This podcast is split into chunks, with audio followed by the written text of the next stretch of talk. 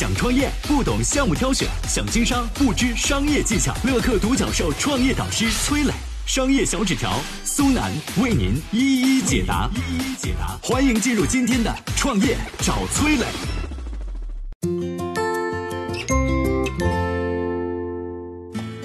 刘立荣是怎么遇见他的贵人杨明贵的？曾经的机皇金立手机为何在智能机时代走向衰落？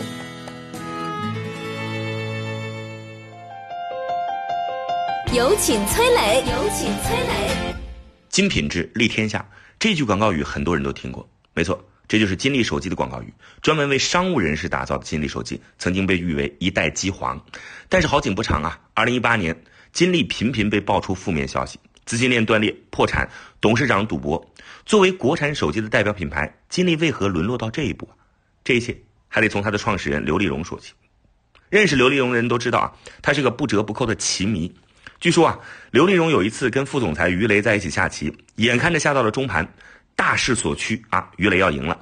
就在于雷以为自己要拿下这盘棋的时候呢，刘立荣却抓住了机会，瞬间翻盘。刘立荣笑着对于雷说啊，哎，和我下过棋的人都知道。我的收官下得很漂亮，人生如棋，但刘立荣的人生却恰恰和棋局相反。一九九六年，刘立荣跳槽到小霸王公司当了一名实习生。当时，小霸王内部正面临巨大的转折，厂长段永平屡次提出股份改造的请求，都被集团拒绝了。愤怒的段永平拂袖而去，临走之前扔下一句话：“我等来等去，等不及了。”段永平走后，一个叫做杨明贵的人接过了总经理的职务。段永平带走了一批人。公司核心骨干匮乏，杨明贵急需提拔一批年轻人。在厂里逛了几圈之后，他留意到了刘立荣。杨明贵发现啊，这个小伙子每天都泡在车间里，对车床机器了如指掌。上前一问，原来刘立荣还利用空闲时间写了一份标准的机器操作规范，包括机器如何启动、插座怎么拔，面面俱到。刘立荣的踏实让杨明贵十分欣赏，他把刘立荣从技术员提拔成了生产管理部长，当自己的心腹来培养。与此同时啊。市场格局正在悄然无息地发生着变化。一九九七年，以爱多、新科为代表的影碟机行业站到了风口，小霸王是每况愈下。杨明贵也不想待下去了，他叫上刘立荣和自己的老乡胡海，三个人决定效仿段永平，自立门户，开一家影碟机公司，名字都取好了“金正”。离开小霸王的当天，杨明贵按照当地的风俗，在凌晨五点寄起了一只大烤猪，猪眼睛是两颗红樱桃做的，表皮红亮，闻起来喷喷香。三个人在心里默默祈祷，希望金正能够一帆风顺。一九九七年到二零零零年是影碟机激情燃烧的岁月，作为后起之秀的金正发展的也不错。很快，苹果熟了，金正 DVD 的广告语响遍了大街小巷。金正坐在 DVD 发展的风口上，成了那头在天上飞的猪。只可惜啊，人大离家，猪大就只有挨宰的份儿了。一九九九年春节，广东一个走私犯被警方通缉，在走私物品中发现了一些 DVD 的解码芯片。而这些芯片正是来自金正，为此啊，杨明贵、刘立荣被黄埔海关询问了整整四十八小时才放出来。虽然海关最终判定金正没有涉嫌走私，但这件事儿啊，还是给杨明贵带来了很大的刺激。他卖掉了手里的股权，移民去了加拿大。这件事儿呢，也给刘立荣带来了极大的触动。他一直把杨明贵当做自己的伯乐，没想到这位伯乐在事发时只顾着保全自己，这让刘立荣十分受伤。再加上杨明贵离开之后，金正群龙无首，内斗严重。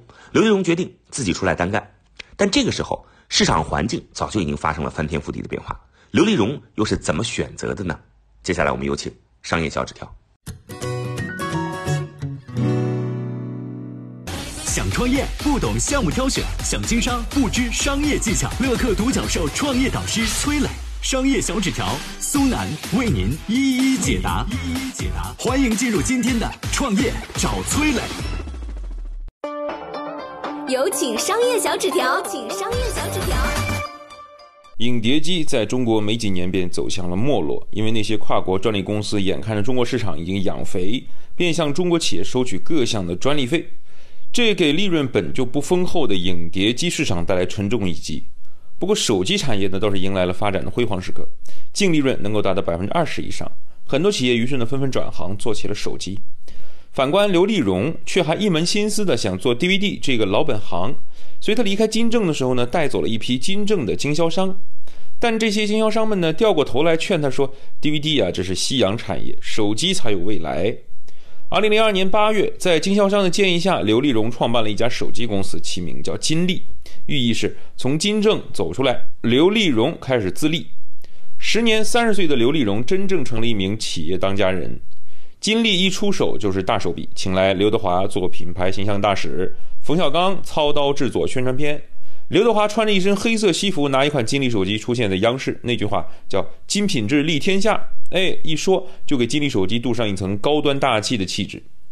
这广告呢是五月份播出的，下半年金立的销量就突破了一百万部，同样是半年一百万部手机的成绩。身为后来者的罗永浩拿着他的锤子手机，足足干了五年才办到。每一个老板呢都不可避免的把自己当成产品第一用户，刘立荣也不例外。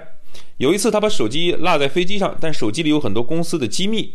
刘立荣想起来觉得非常后怕。之后呢，金立就主要把卖点打造成两个名词儿，叫超长待机和加密芯片。目标客户就是那些政商人群。二零零八年，金立市场占有额位列国产品牌的第一位，全行业第三位，仅次于诺基亚和三星。顺风顺水的背后，暗流涌动。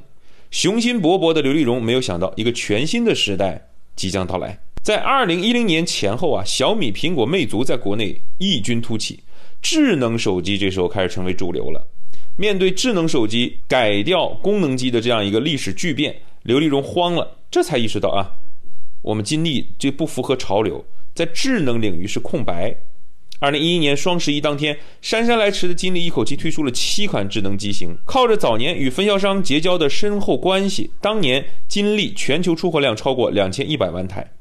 但是刘立荣心里很清楚啊，金立在新技术上暂不具备行业领先的优势，必须快速的跟进。从二零一二年起，刘立荣彻底改变策略，做自有品牌，做智能机，但效果并不好。原先金立的销量是 OPPO 和 vivo 的总和，但是到了二零一三年的时候呢，这两家的销量已经远远把金立甩在身后。原因很简单，OPPO、vivo 忍痛砍掉了价值数亿的功能机库存，全面转型智能机，但金立呢下不了手，一下子就被拉开了差距。转型路上的不坚决，直接导致了金立在功能机时代的辉煌昙花一现，一步慢，步步慢。昔日的机皇在智能机时代再也没能赶上来。曾经号称最擅长给围棋漂亮收尾的刘丽荣，这一次只能轻轻垂下头说：“金立输了。”